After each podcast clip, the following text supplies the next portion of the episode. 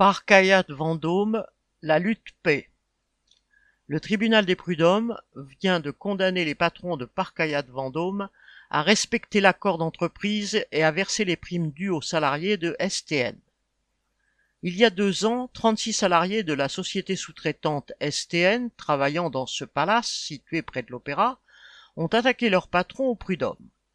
Prétextant le Covid et les pertes pour leur société, ceux-ci ne leur avaient pas payé leur prime de fin d'année, équivalente à un treizième mois, ainsi que leur prime d'assiduité de 2020 et 2021. Les salariés en chômage partiel avaient quant à eux perdu pendant cette période 16% de leur salaire et leur ticket restaurant, pendant que les dirigeants de leur société employant près de 4000 salariés bénéficiaient des aides de l'État. L'annonce de ce succès a suscité une grande joie parmi le personnel. Une partie des salariés n'avait pas déposé de dossier et comptait bien le faire à la rentrée.